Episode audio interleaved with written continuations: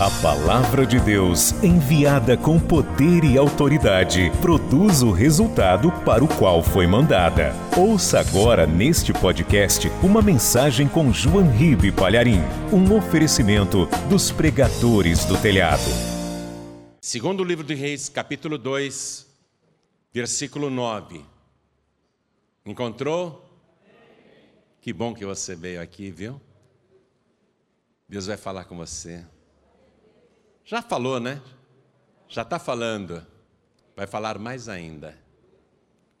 Está escrito assim: Sucedeu, pois, que, havendo eles passado, Elias disse a Eliseu: Pede-me o que queres que te faça, antes que seja tomado de ti.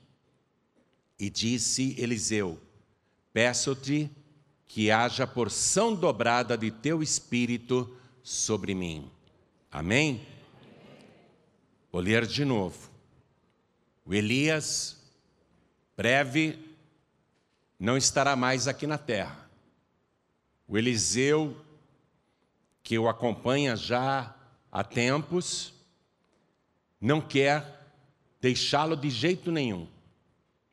E ele acompanha o profeta Elias, que era o maior profeta da época, para você ter uma ideia, Elias e Moisés aparecem para Jesus muito, muito tempo depois, lá no Monte da Transfiguração.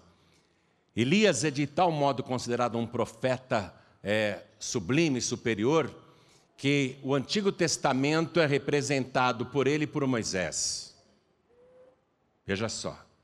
E Eliseu convive com esse grande profeta e está triste, sabendo que ele vai partir.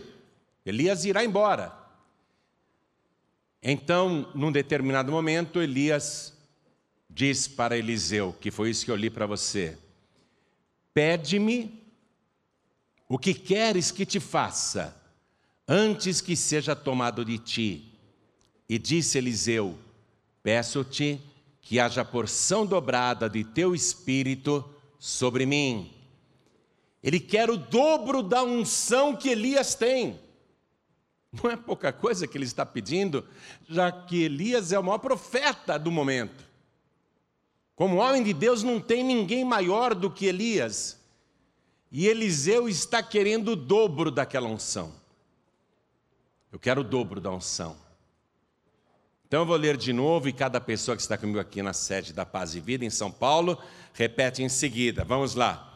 Sucedeu, bem alto, sucedeu, pois que, havendo eles passado, Elias disse a Eliseu: Pede-me o que queres que te faça, antes que seja tomado de ti. E disse Eliseu: Peço-te que haja porção dobrada de teu espírito sobre mim. Amém? Ele poderia ter pedido qualquer coisa. Profeta, já que você vai embora, você não vai mais precisar de dinheiro? Você tem algum aí? Já que você vai embora, o que, que você tem? Ouro, prata, propriedades. Passa para o meu nome. Me dá o teu dinheiro aí ele podia ter dito para Elias: Eu quero ser famoso, eu quero ser importante, eu quero ser muito conhecido. Ele podia pedir qualquer coisa. Ah, eu quero uma casa, eu quero muito gado, eu quero uma fazenda, eu quero uma esposa. Ele podia pedir qualquer coisa, qualquer coisa deste mundo. Era a oportunidade de pedir qualquer coisa, porque Elias era um homem poderoso, até mortos ele já tinha ressuscitado. Ele já tinha multiplicado azeite e farinha de uma mulher pobre. Ele era um homem que falava e descia fogo do céu. Elias era um profeta extraordinário. Qualquer coisa que Eliseu pedisse, moleza, Elias daria ordem, ponto final. Mas o Eliseu pediu uma coisa, olha só, qualquer coisa que Eliseu pedisse, Elias faria assim e pronto. Mas Eliseu pede uma coisa que na verdade não depende de Elias.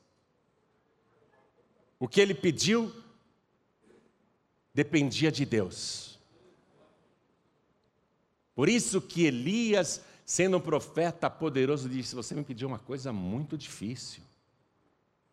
Coisa muito, muito difícil. Muito difícil porque não dependia de Elias dar isso, mas dependia do profeta liberar a palavra. O profeta ele libera a palavra e Deus cumpre o que o profeta fala. Então, eu não vou te falar o que Elias respondeu para Eliseu, daqui a pouco eu falo. Mas o que Eliseu pediu não dependia de Elias falar, eu te dou sim, pode deixar. Qualquer outra coisa Elias poderia conceder prontamente, mas o que Eliseu pediu surpreendeu aquele grande profeta. Peço-te que haja porção dobrada de teu espírito sobre mim. Complicadíssimo, complicadíssimo. Quem acredita que aconteceu esse diálogo? Levante a mão. Eu também creio. Então desocupe as mãos e vamos dar para esta palavra a melhor salva de palmas que você já deu em toda a sua vida. E enquanto você aplaude, experimenta abrir a boca, olhar para o céu e dizer: Glória ao teu nome, Senhor. Faça isso de novo. Diga glória, glória, glória ao teu nome, Senhor. E vai aplaudindo e vai glorificando e não pare. Deus habita no meio dos louvores. Glorifica, glorifica e aplaude. Pai querido, olha quanta gente te aplaudindo e te glorificando. Não aqui apenas, mas em toda parte, pelo rádio, pela TV, pela internet. Tem alguém te exaltando agora. Veja quem são estas pessoas. E sobre cada uma delas, derrama agora a tua bênção, a tua virtude, o teu poder. Pai bendito, a tua palavra vai ser pregada este povo não veio aqui para escutar o homem falar, eles querem ouvir a tua voz.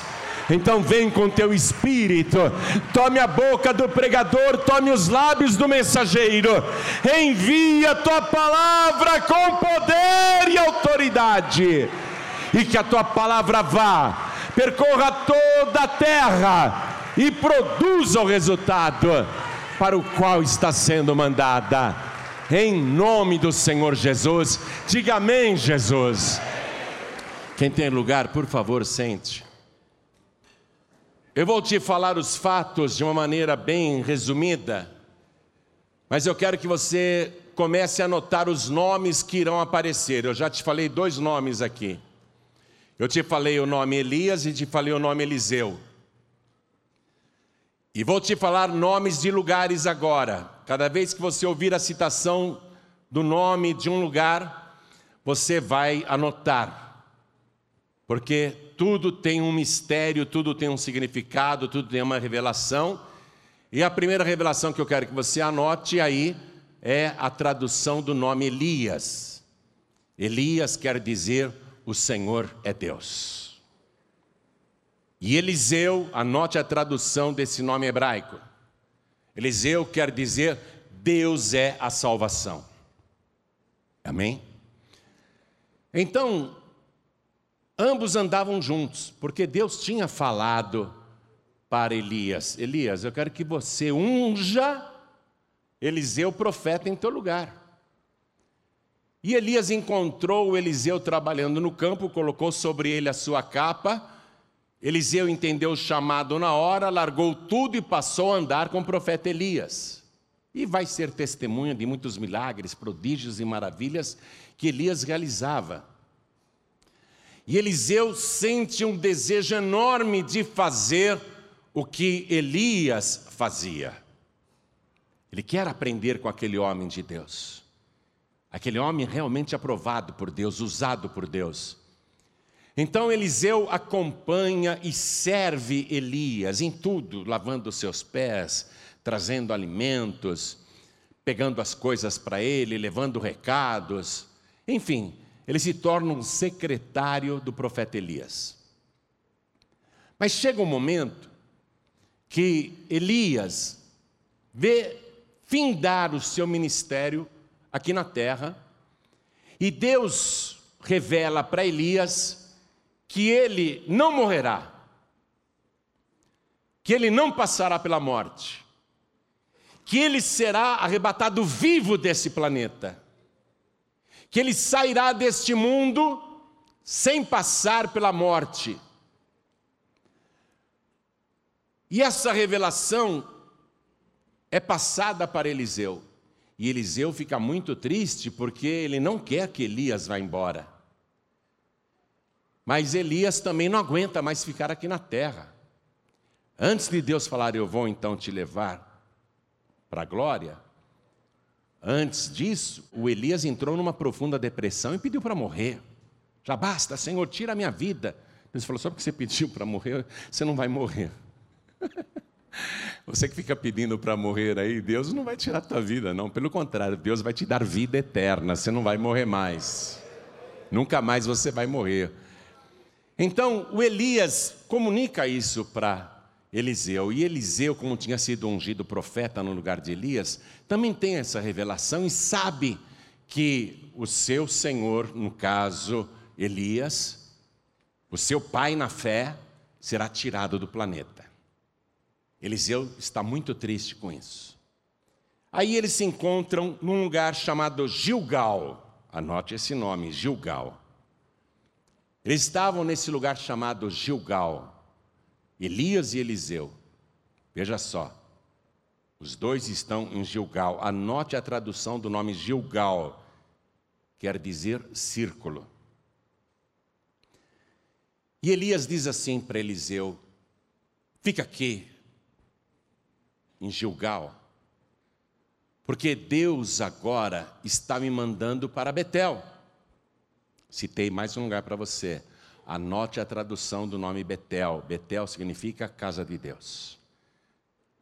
Essa cidade chamada Betel foi visitada por Abraão, foi visitada por Jacó. Aliás, quem pôs o nome nela de Betel foi o próprio Jacó, muito tempo antes de Elias, muito tempo antes de Eliseu. A cidade antes chamava-se Luz, e como ali Jacó teve um encontro com Deus, viu Deus no topo de uma escada, os anjos descendo e subindo pela escada, ele disse que aquele lugar então era a casa de Deus e chamou o lugar de Betel, e Betel se transformou numa cidade. Betel significa casa de Deus. Então Elias diz para Eliseu: fica aqui, em Gilgal, porque Deus está me mandando para Betel. Em outras palavras, eu vou ser arrebatado em Betel. Betel significa o quê? Fica aqui em Gilgal. Gilgal quer dizer o quê? O Eliseu falou: Eu? Ficar rodando em círculo? Não sou barata tonta. Você, quando está em Gilgal, você só anda em círculos. Quando você anda em círculos, quando você está com a tua vida em Gilgal, você roda, roda, roda, roda e não sai do lugar. O Eliseu, cujo nome quer dizer Deus é a salvação, diz para Elias, cujo nome quer dizer o Senhor é Deus: Eu não vou ficar andando aqui em círculos, eu vou com você para Betel. Não, você tem que ficar aqui em Gilgal. Não, vive o Senhor e vive a tua alma, diz Eliseu, que eu não te deixarei. Eu vou com você. Quando ele falou essas palavras, foi mais ou menos um juramento. Assim como Deus está vivo, eu não vou te deixar. Assim como eu acredito no eterno, eu não te deixarei. Aí o Elias fala: tá bom, então vamos comigo para Betel. Eles chegam em Betel. Não acontece o arrebatamento de Elias. Elias recebe uma nova ordem do céu. Vá agora para Jericó. Estou citando mais um lugar para você. Estou citando agora o terceiro lugar, Jericó. Jericó é considerada a cidade mais antiga que existiu na história da humanidade. Eu diria que é uma das mais antigas, não a mais antiga. E Jericó não tem uma tradução do nome em hebraico, porque esse nome não é hebraico. Dizem que talvez queira dizer cidade das palmeiras, porque tinha ali muitas palmeiras. Também outros dizem que Jericó era uma cidade consagrada ao deus Lua, era uma cidade pagã, uma cidade das trevas. E agora, Elias diz para Eliseu: Fica aqui em Betel então, porque Deus está me mandando para Jericó. Jericó é uma cidade que até hoje existe em Israel. Eu gostaria muito que um dia você fosse para a Terra Santa conosco para conhecer Jericó. É emocionante. Jesus esteve em Jericó. Aliás, nas suas últimas viagens, e até eu diria na última, porque ele antes de ir para Jerusalém para ser preso e crucificado, ele passa por Jericó. Jericó é uma cidade pagã, uma cidade das trevas.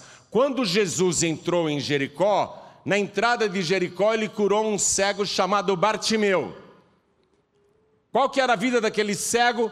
Escuridão total, trevas. Jesus entrou ali como luz e deu vista ao cego Bartimeu. Quando Jesus estava ali no meio da praça da cidade de Jericó, ele olha para o alto da árvore e tem um homem pequenininho, pendurado ali entre os galhos. Ele queria ver Jesus, mas era de baixa estatura, então ele foi ali como se fosse uma arquibancada. Jesus olha para o céu, para aquele homem que está na árvore, chama ele pelo nome de Zaqueu, desce, porque hoje me convém pousar na tua casa. E todo mundo criticou Jesus, porque Zaqueu era corrupto, era ladrão, não prestava, tinha má fama. Era um cobrador de impostos que desviava dinheiro do Império Romano, que tirava mais do povo judeu, era odiado por todo mundo, era execrável, era abominável, tinha péssima reputação, era um homem perdido, morava em Jericó. Jericó, lugar de perdição. Mas Jesus entrou ali e quando Zaqueu recebe Jesus dentro de casa, no meio do jantar, Zaqueu se levanta, faz uma declaração e Jesus diz: Hoje veio salvação a esta casa, porque este também é filho de Abraão. Jesus esteve em Jericó, muitos séculos depois de Elias e Eliseu. E quando Jesus sai de Jericó, ele cura mais dois cegos dois cegos na saída de Jericó, duas pessoas que estavam em trevas também. Então, Jericó é um lugar de escuridão. Jericó é um lugar pagão. Ainda que hoje a gente considere um lugar sagrado, porque Jesus esteve ali e operou milagres de libertação e salvação, de cura. Na época de Elias e Eliseu, essa cidade tinha muitos problemas. Inclusive era uma cidade amaldiçoada. Preste atenção, era uma cidade amaldiçoada na época de Elias e Eliseu, porque séculos antes, quando Josué e o povo de Israel cercaram durante sete dias, e no último dia, sete vezes as muralhas de Jericó, a cidade ruiu, e Josué lançou uma maldição: quem reedificar essa cidade ao colocar nela os primeiros portões, o seu filho primogênito vai morrer, e quando terminar de reconstruir essa cidade, o seu filho mais novo também morrerá, e a maldição se cumpriu. Então, na época de Elias e Eliseu, a cidade de Jericó era um lugar violentamente amaldiçoado. Porém, agora, eles estão em Betel e Elias diz para Eliseu: Fica aqui em Betel, porque eu estou indo para Jericó. Deus me mandou ir para lá. O Eliseu podia dizer: É melhor eu ficar em Betel, que significa casa de Deus, do que ir para aquela cidade maldita. Vou ficar aqui. Mas o que é que tinha em Jericó trevas e escuridão, e ali era necessário levar luz e salvação. Era necessária a presença de homens de Deus.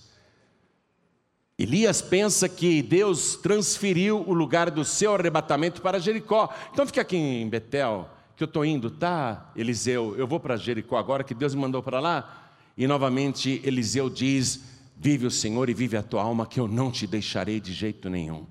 Tá bom, então vamos comigo. Aí eles foram para Jericó. Quando eles estão lá em Jericó, não acontece arrebatamento de Elias, não acontece nada. E vem a palavra do Senhor para o profeta Elias, e, e Elias diz assim para Eliseu: Eliseu, então você fica aqui em Jericó, porque Deus está me mandando agora eu ir para o Jordão. Te citei o quarto lugar. Jordão é um rio sagrado, um rio de milagres. É o rio mais importante da Palestina. No Rio Jordão, nos tempos de Jesus, coisas maravilhosas aconteceram. Para começar, o batismo de Jesus Cristo. Mas era um rio de milagres antes de Jesus. Namã foi curado da lepra no Rio Jordão. No Rio Jordão, milagres foram operados pelo próprio Elias e Eliseu, as águas se dividiram. O povo de Israel também, na época de Moisés, na época de Josué, o rio também se dividiu e se abriu para eles passarem em seco. Era um rio já considerado sagrado. E eu quero que você anote a tradução do nome Jordão, que em hebraico é Yardenite. Quando a gente vai para Israel, a gente fala, vamos no Jordão quando? Aí você chega lá, o nome não é Jordão, é Yardenite. E Ardenite em hebraico significa aquele que desce. Anote aí também. Ardenite quer dizer o quê? Jordão quer dizer o quê? Aquele que desce. Deus está me mandando para lá. Ó. Fica aqui então, em Jericó, Eliseu. Eu estou descendo para o Rio Jordão. Novamente Eliseu diz: Vive o Senhor e vive a tua alma, que eu não te deixarei, eu não te abandonarei, eu vou contigo. Me parece, eu penso assim, que Eliseu está atrapalhando o arrebatamento de Elias. Me parece que sim. Porque qual seria o motivo de Deus dizer para Elias lá em Gilgal: vai para Betel? para passear, para fazer turismo. O plano de Deus, penso eu, era arrebatar Elias em Betel. E aquele grude, parece que colou com super bonder. Aquele grude, ele estava tão próximo de Elias, que se Deus arrebatasse o Elias, o Eliseu ia acabar subindo indevidamente porque era tempo do Elias partir e não do Eliseu. Por isso que não aconteceu nada em Betel. Então, recebi a ordem para ir para Jericó. O grude não saiu de perto. Penso eu que Deus falou: não dá para arrebatar o Elias, a gente vai trazer o Eliseu por engano. O Elias, vai para o Jordão agora. Aí chega lá no Rio Jordão, que significa aquele que desce. Eles têm um rio na frente. O Elias fica parado, o Eliseu grudado nele. Não acontece o arrebatamento. Não acontece. Como é que eles vão chegar do outro lado? E Elias pensa assim: acho que é do outro lado que o Senhor vai me tomar. E do outro lado, hoje é a Jordânia, não é Israel. Eu preciso atravessar esse rio. Como é que eu vou atravessar esse rio? Bom, ele tira a capa do ombro e coloca assim nas águas e o Rio Jordão se abre. O Elias vai passando e o Eliseu vai grudado.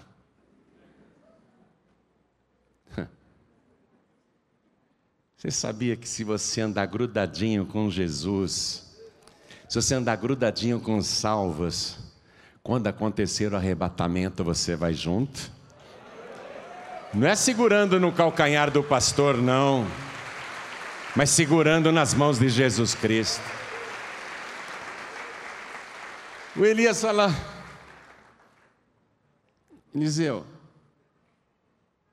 ele pensou assim: eu encontrei um jeito de me livrar desse rapaz. Me pede o que você quer que eu te faça antes que eu seja tomado ele agora vai se distrair. e eu vou para o arrebatamento. E eles estão atravessando em seco o Rio Jordão, eles estão conversando. Deste lado, uma muralha de águas, e as águas que descem para o Mar Morto, para o Mar da Galiléia, enfim, as águas estão indo embora.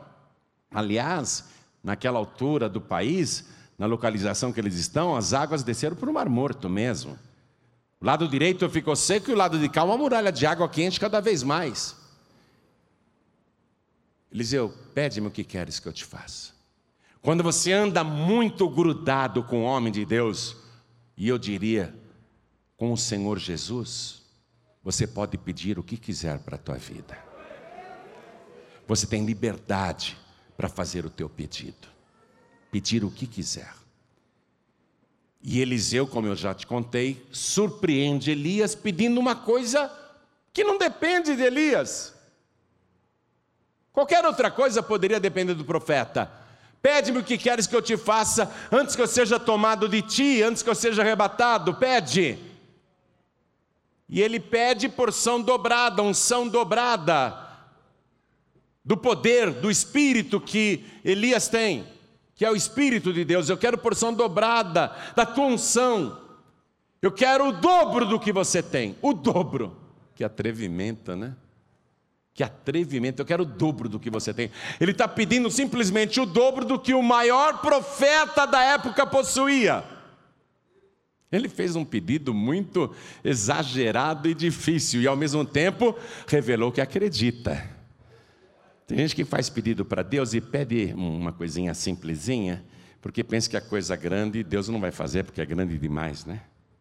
A pessoa tem medo de pedir coisas grandes. Eliseu mostrou que ele acreditava tanto, tanto, tanto, que ele pede algo exageradamente enorme, impossível até, e que não dependia de Elias. Eu quero porção dobrada do que você tem. Eu quero porção dobrada da tua unção. Eu quero porção dobrada do teu espírito. Eu quero ter o poder de fazer o dobro de tudo que você já fez. Elias diz: Você pediu uma coisa muito difícil. A resposta agora, vamos lá. Estou no versículo 10.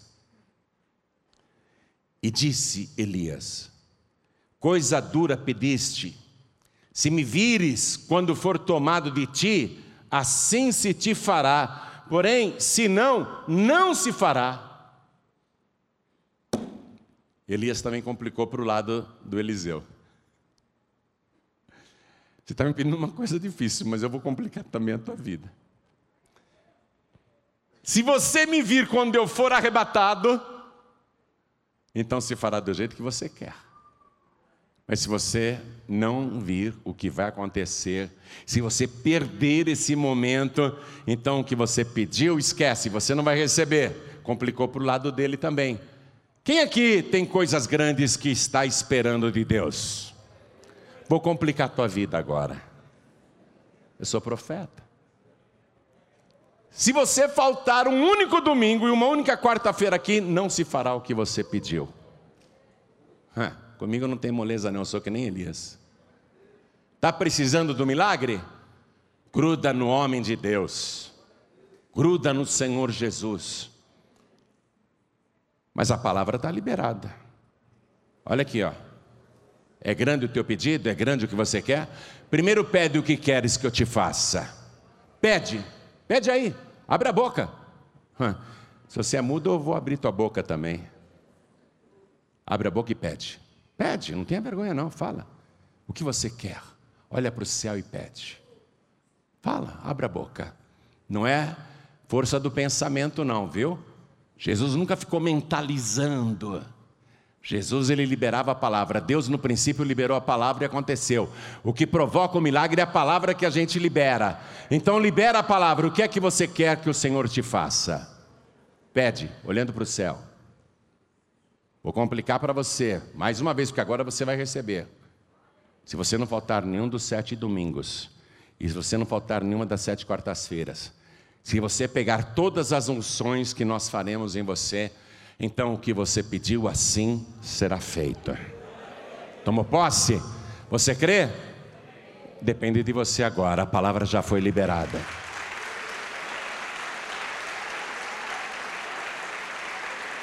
É isso que o profeta Elias fez. Não dependia dele conceder aquilo para Eliseu, mas como profeta ele podia liberar a palavra. E ele liberou a palavra. Se me vires quando eu for tomado de ti, assim se te fará. Se não me vires, então não se fará. Liberou a palavra. Foi o que eu fiz com você também.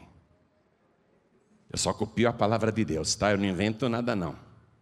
Veja o versículo 11. E sucedeu que, indo eles, andando e falando, eles estão conversando, atravessando, eis que um carro de fogo, com cavalos de fogo, os separou um do outro. Lógico, tinha que separar um do outro, porque senão Eliseu ia ser arrebatado junto. O cara não desgrudava. Tá pegando aí? Quem está pegando? Então passa um traço aqui, ó.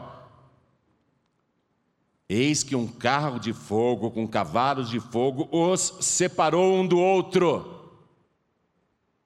Porque era só Elias que tinha que ser arrebatado. O tempo do ministério de Elias se esgotou. Acabou. Mas o de Eliseu vai começar. Entende isso? Para Elias, o tempo do seu ministério se acabou, mas para Eliseu, o tempo do seu ministério vai começar. Eliseu não podia ser arrebatado. Deus não podia ficar sem profeta na terra. Então, separou para que só Elias, só Elias, fosse arrebatado. E diz aqui o final do versículo: E Elias subiu ao céu num redemoinho. Você sabe quando que isso aconteceu em relação à nossa época? Há aproximadamente 2.850 anos atrás. Anota essa informação aí do lado também, que é importante. Como que um homem chamado Eliseu que viveu há 2.850 anos atrás, poderia descrever com palavras esta experiência inexplicável. Na época não existia nada. Hoje você conhece muita coisa, mas na época não existia nada. Era luz de vela, não tinha automóvel, não tinha avião, não tinha nada disso, né? Era tudo muito rudimentar. Como que para a cultura de 2.850 anos atrás, Eliseu poderia descrever a experiência, porque quem está contando o fato é ele. É ele que está dando em detalhes o que aconteceu. Ele estava grudado, grudado com Elias, e vem carros e cavalos de fogo e separa os dois, distancia os dois. E aí ele descreve um redemoinho, faz com que ele suba. São as palavras de Eliseu para contar o que aconteceu. E mesmo o homem do tempo atual, o ser humano da nossa geração, se vivesse essa experiência, como é que iria nos descrever o fato? Como queria contar uma coisa tão sobrenatural inédita, incomparável, inexplicável? É o arrebatamento. O arrebatamento, muito se fala dele, mas é inexplicável. Amém, igreja? A gente tem várias pistas de como irá acontecer o arrebatamento. Por exemplo, no Evangelho de Mateus 24, 40, Jesus Cristo falando sobre o arrebatamento disse assim: Estarão dois no campo, um será deixado e o outro será tomado. Estarão duas moendo no moinho, uma será tomada e a outra será deixada. No Evangelho de Lucas ele fala: estarão dois numa cama, um será tomado e o outro será deixado. Nós temos pistas. Pistas do que será o arrebatamento. Mas é inexplicável. Após a ressurreição de Jesus, os discípulos acompanharam o Mestre até o Monte das Oliveiras, ali ele deu as últimas instruções. Ide por todo o mundo, pregar o evangelho a toda criatura, quem crer e for batizado será salvo, mas quem não crer será condenado. E enquanto ele falava, ele foi subindo aos céus. É inexplicável. Os discípulos ficaram olhando até ele desaparecer nas nuvens. Inexplicável. Como que Eliseu poderia descrever aquela experiência sobrenatural com palavras humanas para contar para a gente o que aconteceu naquele momento? Então ele fala de carros de fogo e cavalos de fogo. Eu não sei se ele está falando literalmente, se ele viu realmente cavalos de fogo e carruagens de fogo. Eu sei que quando eu estou cansado dessa vida, igual Elias, eu falo para Deus: vai demorar minha carruagem? Outro dia falei isso perto da minha esposa e da minha tia, que agora tem 88 anos. Ah, Senhor, manda logo minha carruagem de fogo. E a minha tia, de 88 anos, e manda de dois lugares que eu também quero ir. Aí a minha esposa, que não quer ir embora por enquanto, falou: e a minha manda com extintor de incêndio. Eu não sei se é uma carruagem de fogo mesmo, mas é uma descrição. E um redemoinho? Como é que ele poderia descrever aquilo que aconteceu, aquele turbilhão? Ele usou as palavras que dispunha, palavras humanas para descrever uma coisa que é sobrenatural: o arrebatamento. O apóstolo Paulo fala assim na primeira carta aos Coríntios, capítulo 15, versículo 51: Eis aqui vos digo um mistério. Na verdade, nem todos morreremos, mas todos seremos transformados.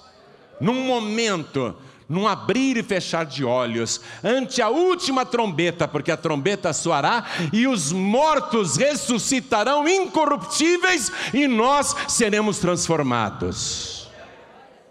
São palavras humanas para descrever algo que vai acontecer.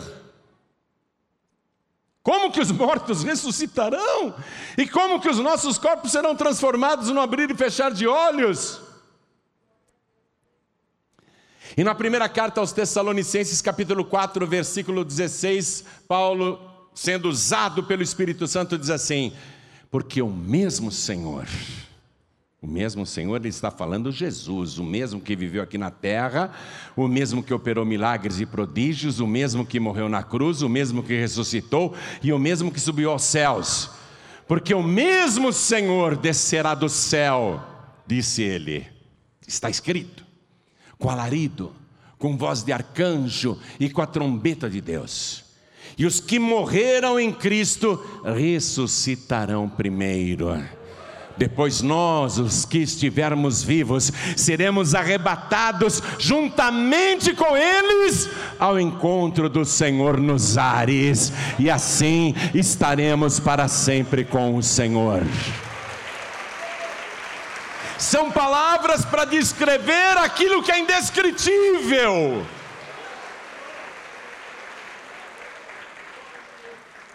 É o arrebatamento num prédio com elevador, um prédio comercial, tinha um senhorzinho lá de cabineiro, sabe? Muitos prédios ainda tem isso, vários shoppings ainda tem um ascensorista, não é? Aquele senhorzinho ficava lá de ascensorista, sentadinho no banquinho. Quinto andar, por favor. Sétimo andar, terra. Cada um que entrava pedia um andar, e ele sempre com a Bíblia dele no colo, sempre gentil, senhorzinho, simplesinho. Dava para ver que ele não tinha muitos estudos, mas sempre ali com a Bíblia. Entrava alguém, ele parava, décimo andar? Pois não, e voltava para a leitura. O dia inteiro com a Bíbliazinha dele no colo. E tinha um homem ali, naquele prédio, que era um zombeteiro, um escarnecedor, que não gostava de pessoas que andam com Bíblia, que leem a palavra. E na hora do almoço, os elevadores ficavam lotados, inclusive o desse ascensorista idoso, que ficava sempre com a sua Bíblia no colo. E aquele zombeteiro entrou no elevador daquele senhorzinho que estava com a Bíblia no colo e tinha muita gente dentro do elevador. Era hora do almoço, todo mundo descendo. E ele resolveu tirar uma onda. O zombeteiro resolveu tirar uma onda em cima do senhorzinho lá. Zombar dele. Ô seu José, me fala aí, como é que vai ser esse tal de arrebatamento, hein? Explica pra gente. Falou dando risada, escarnecendo. O homenzinho olhou para ele, o elevador cheio, e falou assim: Eu não sei explicar, não. Mas eu acho que é mais ou menos que nem esse elevador. Eu aperto o botão do andar lá de cima e o elevador leva a gente. Eu nem sei como funciona o elevador, mas a gente chega lá em cima. Eu acho que Jesus vai fazer uma coisa mais ou menos assim. Vai levar todo mundo para onde Ele quer levar, lá para o andar de cima. Aí, com aquela resposta tão simples, o zombeteiro se calou e todo mundo ficou admirado. Mas é assim? Deve ser assim? Com que palavras você vai explicar o arrebatamento? É um elevador? É, sei lá, um transporte desconhecido da humanidade? Eu não sei como será, mas eu estou esperando esse dia chegar. Aliás, é a única coisa que me mantém em pé na presença de Deus. E eu não saio de perto do meu Senhor. Eu não desgrudo dele de jeito nenhum. E ele pode me mandar embora. Jesus pode falar: João Ribe, vai embora. Eu não quero mais você. Eu digo assim como o Senhor ressuscitou e está vivo pelos séculos dos séculos: Eu jamais te deixarei, eu jamais te abandonarei. E Jesus, eu vou ficar na tua presença até o arrebatamento. E se eu morrer, não tem problema não, o Senhor vai me tirar da sepultura primeiro do que eles. Agora vamos voltar para o planeta Terra aqui, gente. Vamos voltar para a Terra, né? Vamos voltar aqui para paz e vida. Você está em Betel. Só que você veio de Gilgal. E se você ainda está em Gilgal, Está na hora de sair dessa vida tediosa, onde você roda, roda e não sai do lugar. Está na hora de você sair de Gilgal e vir para Betel. E você que está em Betel, já é batizado nas águas, teu nome já está escrito no livro da vida do Cordeiro. Sabe o que o Senhor Jesus quer que você faça agora? Que você vá em Jericó. Porque lá em Jericó tem muita gente na escuridão e nas trevas. Eu não estou falando da Jericó que está lá em Israel, não. Eu estou falando da Jericó que é a tua vizinhança, que é o teu local de trabalho, que é a tua faculdade, a tua escola, o teu círculo de amizades. O Senhor quer que você de Betel, você que já é de Betel, você que já é salvo, salva, lavado e remido pelo sangue de Jesus, ele quer você lá no meio de Jericó, arrancando as pessoas das trevas, da escuridão e levando vida e salvação salvação de verdade. E pegar as pessoas que você está tirando de Jericó, através da pregação do Evangelho, e levar para aonde? Para onde? Para Yardenite, para Jordão aquele que desce. Tirar as pessoas de Jericó e levá-las para descer as águas. Porque Jesus disse: quem crer e for batizado será salvo. Você que está aqui em Betel e ainda não saiu de Betel, nem foi ganhar almas em Jericó, porque ainda não desceu as águas do batismo, está na hora de se batizar também. Está na hora de cumprir a justiça de Deus, porque no batismo nas águas, no batismo nas águas há uma divisão entre a velha vida e a nova vida. Eu disse para você que quando Elias foi retirado, para ele acabou na terra, mas para Eliseu começou. E eles estavam atravessando o Jordão. Quando você descer as águas do batismo, quando você atravessar as águas do batismo, haverá também uma divisão na tua vida, antes e depois de Cristo, antes e depois do batismo nas águas. E depois do batismo nas águas, uma vida de milagres, que foi o que aconteceu com Eliseu. Eliseu vai receber poder para fazer o dobro realmente do que Elias fez. Para você ter uma ideia de como foi o ministério de Eliseu, quando ele morreu, faltava um milagre apenas para ele fazer o dobro de Elias. Aí o diabo comemorou. Aí, falhou. O Eliseu fez quase o dobro do que o profeta Elias. Elias fez sete milagres, o Eliseu teria que fazer 14. Mas ele só fez 13. Falhou. Deus não cumpriu. Eliseu morreu. E colocaram Eliseu numa sepultura. E nem fecharam direito a sepultura.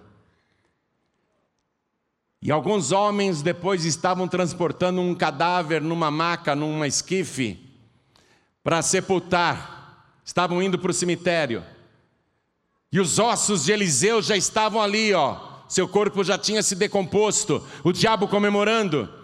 Deus falhou. Eliseu não recebeu porção dobrada. Faltou um milagre para ele fazer o dobro do que Elias. E aí explode uma guerra, um exército inimigo aparece, e os homens que estavam transportando o cadáver, que iam levar ele para uma sepultura, jogaram ele no primeiro buraco que apareceu e era justamente o buraco do profeta Eliseu onde estavam seus ossos. E quando aquele cadáver caiu dentro da sepultura de Eliseu, quando o morto tocou no corpo, no cadáver de Eliseu, ele ressuscitou para a glória de Deus. Deus deu porção dobrada para Eliseu. Deus não falha, o que ele promete, ele cumpre. Em outras palavras, nem a morte impedirá Deus de fazer o que Ele planejou para a tua vida. O que foi que Deus planejou para você? Muitas coisas, mas principalmente, se você morrer, Ele vai te ressuscitar. E se você estiver vivo, Ele vai te arrebatar. E se você que está esperando o arrebatamento acabar morrendo antes disso, para Deus não tem problema nenhum ele vai abrir a sepultura e vai te tirar de lá, e você vai subir primeiro do que todo mundo, porque os que morreram em Cristo ressuscitarão primeiro. E os outros mortos que não morreram em Cristo ressuscitarão um dia sim, mas para o juízo final. Então eu acho mais legal você grudar em Jesus Cristo Acho bem legal você sair de Gilgal, parar de ficar aí, sabe? Está toda hora numa igreja, fica rodando em círculos. Vem na paz e vida, vai na outra, vai na outra, vai em outra, vai em outra denominação, vai até em terreiro, fica rodando para lá e para cá e nunca acontece nada na tua vida. A tua vida está ó, num círculo vicioso porque você está em Gilgal. Você tem que parar essa roda viva de Gilgal e dizer: agora eu vou para Betel. Agora eu vou ficar firme em Betel. E depois que você realmente ficar firme na casa de Deus, começar a ganhar almas que estão lá fora, pessoas que estão em trevas em escuridão, e você trazê-las para o batismo nas águas. E se você mesmo em Betel, estando em Betel, ainda não desceu as águas, tem que passar pelas águas porque é um divisor de vidas, antes e depois. Uma vida de poder. Para Eliseu foi uma vida de poder depois disso. Foi uma vida poderosa. E o que Jesus prometeu? Vamos voltar em Marcos capítulo 16, versículo 15 para eu terminar. Jesus disse, antes de subir: Ide por todo mundo, pregai o evangelho a toda criatura. Quem crer e for batizado será salvo, e quem não crer será condenado. E estes sinais seguirão os que crerem. Olha só uma vida de poder.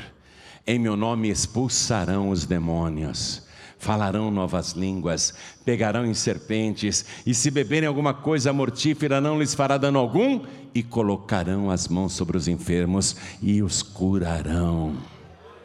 E Jesus disse: E eis que estou convosco todos os dias, até a consumação dos séculos. Quanto mais eu vejo ou leio sobre o que acontece no nosso planeta, mas eu tenho certeza de que o dia do arrebatamento está chegando. Mas atenção, me causa pavor isso, me causa medo isso. Estarão dois no campo, um será tomado, outro será deixado. Serão duas moendo, uma será tomada, a outra será deixada. Isso é uma profecia de Jesus e tudo que ele falou se cumpriu. Então não é uma parábola, não é uma metáfora. Me preocupa isso, porque ele nunca mentiu. Estarão dois numa cama, um será tomado e outro será deixado. Morzinho, fica aí em paz, tá? Ah, benzinha. Salvação é pessoal. Vamos dormir em cama separada então. Porque eu subo, eu subo. Você fica. Ou então vamos dormir em cama separada. Porque o meu alvo é esse. Eu sei que o nosso destino final não é aqui e não é o cemitério. Você pode comprar o teu jazigo e deve, para não dar dor de cabeça para os teus familiares que vão ficar aí nesse mundo depois da tua morte. Mas eu te digo, o teu jazigo não é a tua morada final. Você pode investir nesse mundo se quiser, deve progredir, prosperar, tudo bem, não tem problema nenhum. Toda pessoa de Deus tem que ser próspera, mas o teu tesouro não deve estar nesse planeta, e sim na Nova Jerusalém. Jesus vai cumprir o que prometeu e esse dia está muito próximo. Igreja, é hora de cada pessoa acordar, ficar firme com Jesus. Como um vai ficar e o outro vai ser tomado, eu tenho que me apegar com Deus mais do que a minha esposa se apega com Ele porque senão ela vai e eu fico. Eu tenho que me apegar com Deus mais do que ela se apega com Deus. Egoísmo meu? Não, eu quero ir para lá. Eu não quero ficar para a grande tribulação. Você quer ficar para a grande tribulação? Eu fico pensando, se o arrebatamento fosse agora, metade dessa igreja ficava? Pensa comigo. Se a trombeta soasse Nesse instante, metade dessa igreja, segundo Jesus Cristo, ficaria aí, assistindo a reunião. Como seria maravilhoso eu estou aqui falando e ó, microfone cai no chão, meu terno desmancha, meu sapato fica e você não me vê mais. Mas eu gostaria que você subisse comigo, ao invés de ficar olhando o meu paletó desmanchar aqui. Ao invés de ver minha gravata cair no chão, minha camisa cair no chão, minha cueca cair no chão, meu sapato, minha meia, tudo ficar aí no chão, o microfone, inclusive, ao invés de você ficar assistindo aqui o meu desaparecimento, eu queria que você subisse de mãos dadas com a gente. E se você não, não viver a experiência pessoal do arrebatamento, estando vivo, viva, se você morrer, você tem que morrer de uma tal maneira que você morra em Cristo. Morrer em Cristo. Aguentar até o fim.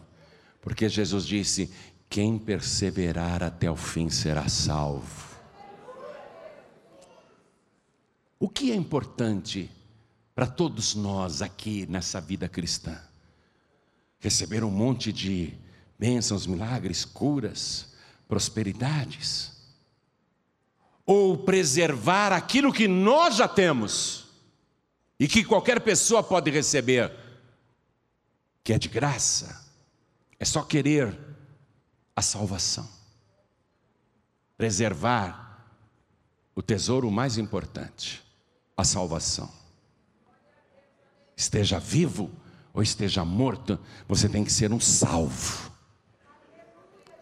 O rapaz que se converteu, ele falou assim para mim, pastor, quando eu era menino, eu acompanhava minha mãe nos trabalhos no cemitério. Minha mãe fazia macumba usando ossos de gente morta. A gente entrava no cemitério de madrugada e violava sepulturas para pegar crânios e ossos.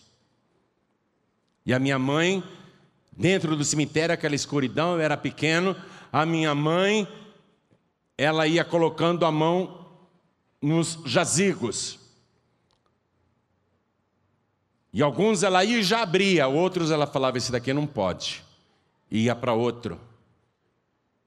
Aquilo sempre me intrigou. Um dia eu perguntei para minha mãe, dentro do cemitério, aquela escuridão, ela pegou, pôs a mão num, num, sepulcro e falou: Esse não pode. Mãe, por que, que esse não pode? Ah, meu filho, é porque aqui está o corpo de uma pessoa que é de Jesus Cristo. Esse eu não posso mexer. Só quem vai mexer nesse cadáver é Jesus, quando a trombeta soar no arrebatamento dos salvos.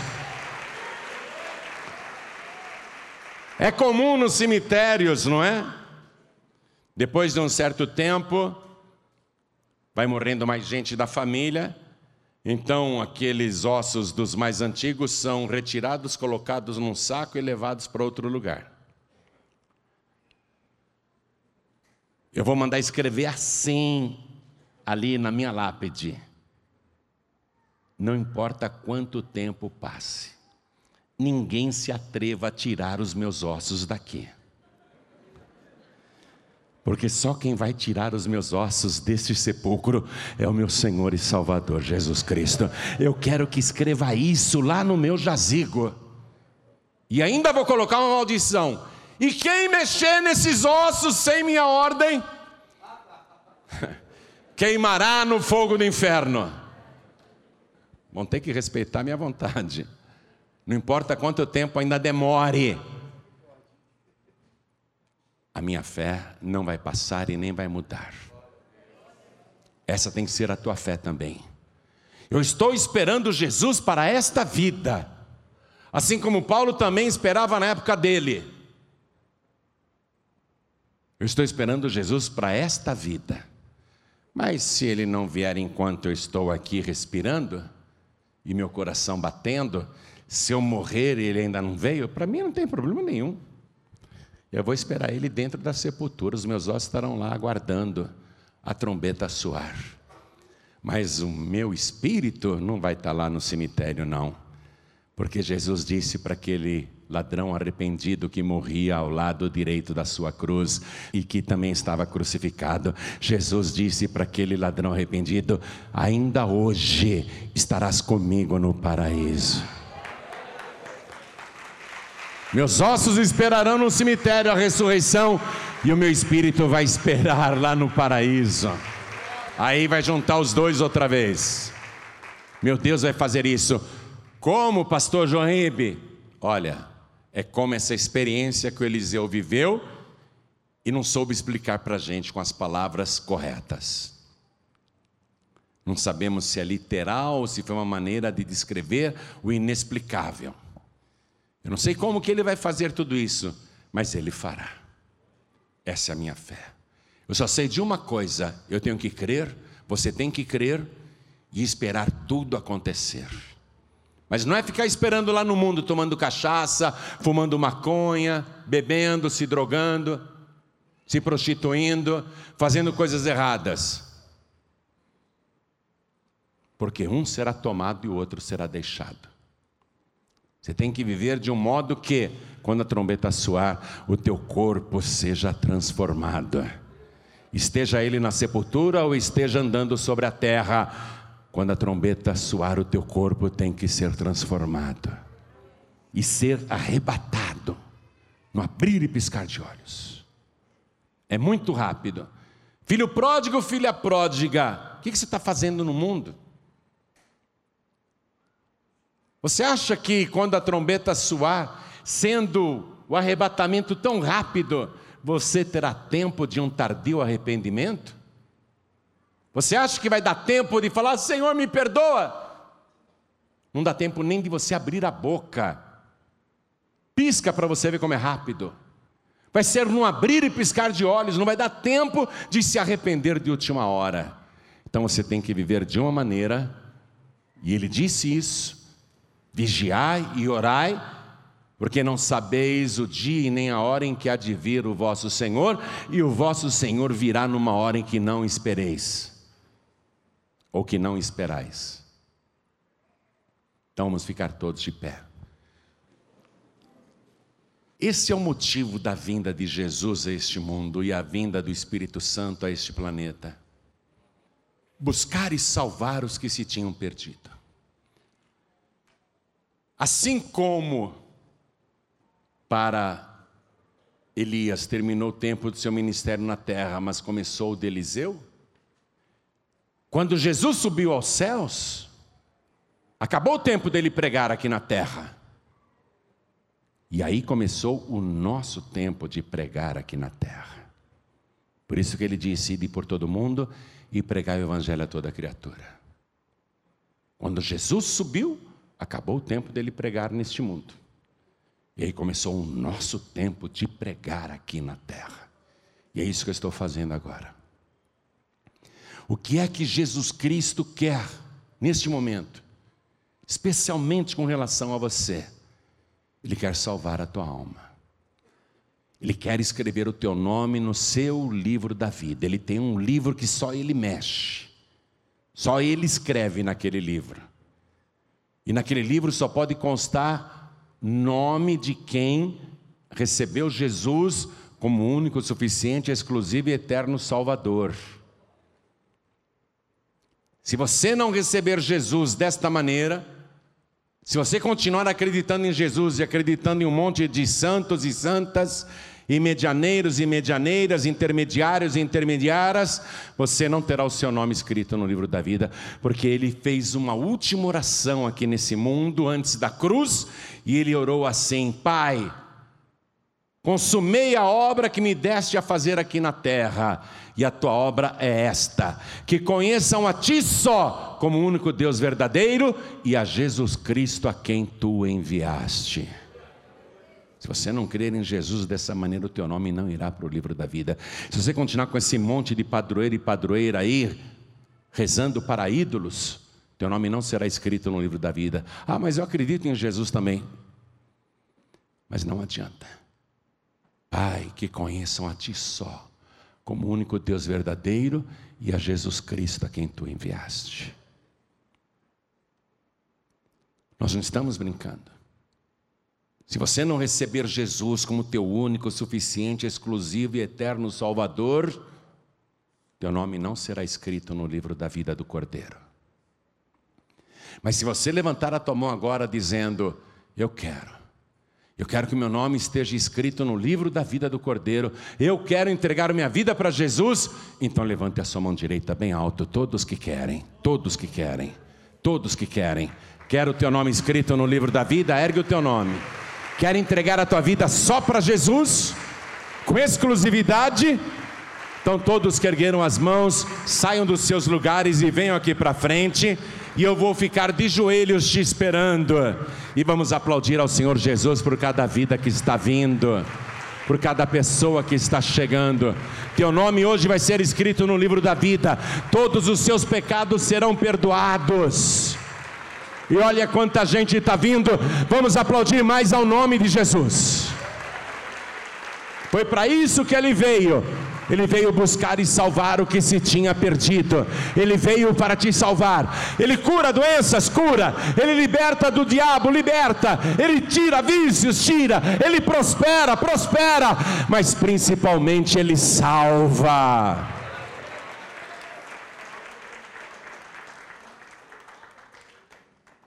Nome de Elias, o Senhor é Deus. Nome de Eliseu, Deus é a salvação. Elias representa o Antigo Testamento. Eliseu representa a nova aliança. Então agora eu quero chamar aqui os filhos pródigos.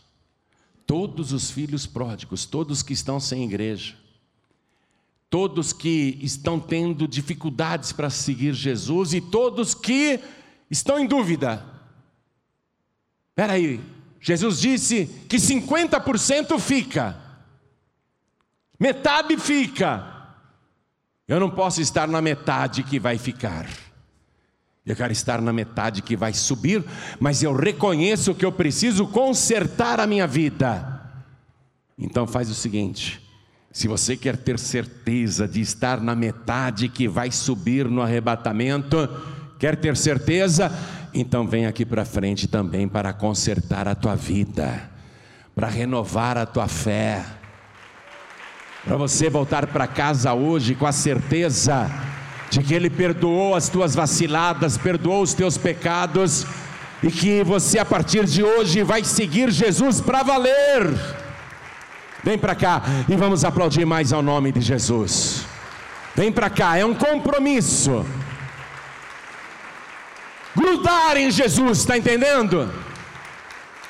Ficar na casa do Senhor e ir buscar quem está em Jericó, mas ficar na presença de Deus não sair de perto dele de jeito nenhum.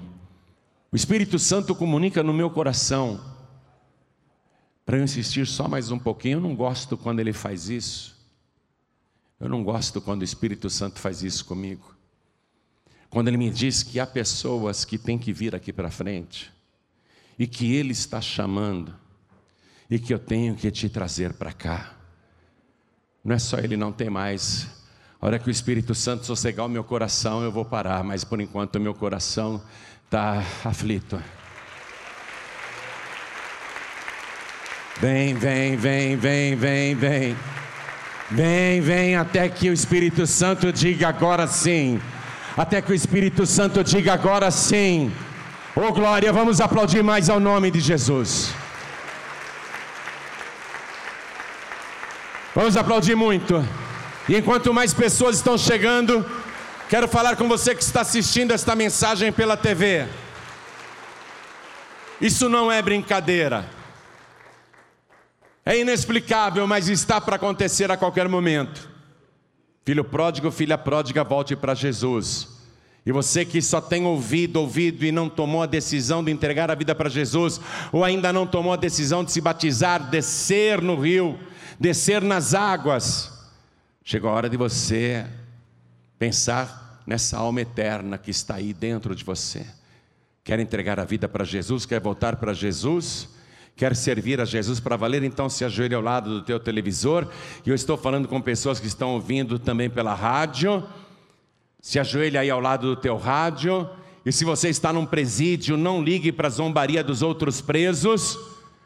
Você tem que dizer: eu posso estar preso aqui na penitenciária de segurança máxima, mas se eu sou de Jesus Cristo, se Ele perdoar os meus pecados, se Ele escrever o meu nome no livro da vida, e se eu servi-lo até o fim, ainda que eu esteja preso no arrebatamento, o meu corpo vai passar essas paredes. Então, em nome de Jesus, se ajoelha aí ao lado do rádio, você que está numa penitenciária, numa cadeia, numa delegacia, não ligue para a zombaria dos outros presos e das outras presas. Entrega a vida para Jesus agora, volta para Jesus agora. E você que está em trânsito e não tem como se ajoelhar, está ouvindo dentro de um ônibus, de um trem, do metrô, você está dirigindo, mas quer entregar a vida para Jesus, quer voltar para Jesus, então mande um sinal para o céu, não precisa fazer mais do que isso, coloque a mão direita sobre o teu coração. Coloque a mão direita sobre o teu coração, você que está dirigindo, você que está em trânsito, eu sei que não dá para se ajoelhar, coloque a mão direita sobre o teu coração, porque isso é muito sério. A qualquer momento, tudo isso pode acontecer, não abrir e piscar de olhos. Essa é a hora de você decidir, porque você está tendo essa oportunidade. Entrega a vida para Jesus, volta para Jesus agora. Volte para Jesus antes que ele volte. Se mais alguém quer aproveitar e vir para frente, meu coração já está em paz. Mas se mais alguém quer vir, venha. Vamos nos ajoelhar diante do altar. A igreja continue de pé, por favor. Igreja, escolha alguém. Escolha alguém ajoelhado aqui na frente. Aponte a tua mão na direção da pessoa que você está escolhendo. Você nem sabe o nome dela, não precisa. Ore por ela. Interceda por ela. E você que está de joelhos aqui na sede nacional da Paz e Vida, coloque a mão direita sobre o teu coração. E você que está à distância também, entregando a vida para Jesus ou voltando para Jesus, por favor, com a mão direita sobre o teu peito, na altura do coração, todos que estão nesta fé, orem assim comigo. Meu Deus e meu Pai. Diga com fé, meu Deus e meu Pai. Eu ouvi a tua palavra e eu quero porção dobrada do Espírito Santo. Eu quero o teu Espírito sobre a minha vida. E para isto, eu te peço primeiro o perdão dos meus pecados. E peço ao Senhor que escreva o meu nome no livro da vida e jamais risque o meu nome do teu santo livro e me dá do teu espírito para me ajudar a perseverar até o fim e nunca desistir, porque eu declaro diante do céu, diante da terra e até diante do inferno, que o Senhor Jesus é o meu único, suficiente, exclusivo e eterno Salvador para todos sempre. Amém. Você acabou de receber as boas novas do Evangelho através de João Ribe Palharim. Um oferecimento dos pregadores do telhado. Participe da reunião de Paz e Vida. Para informações, acesse pazevida.org.br. Paz e Vida, lugar de gente feliz e ungida.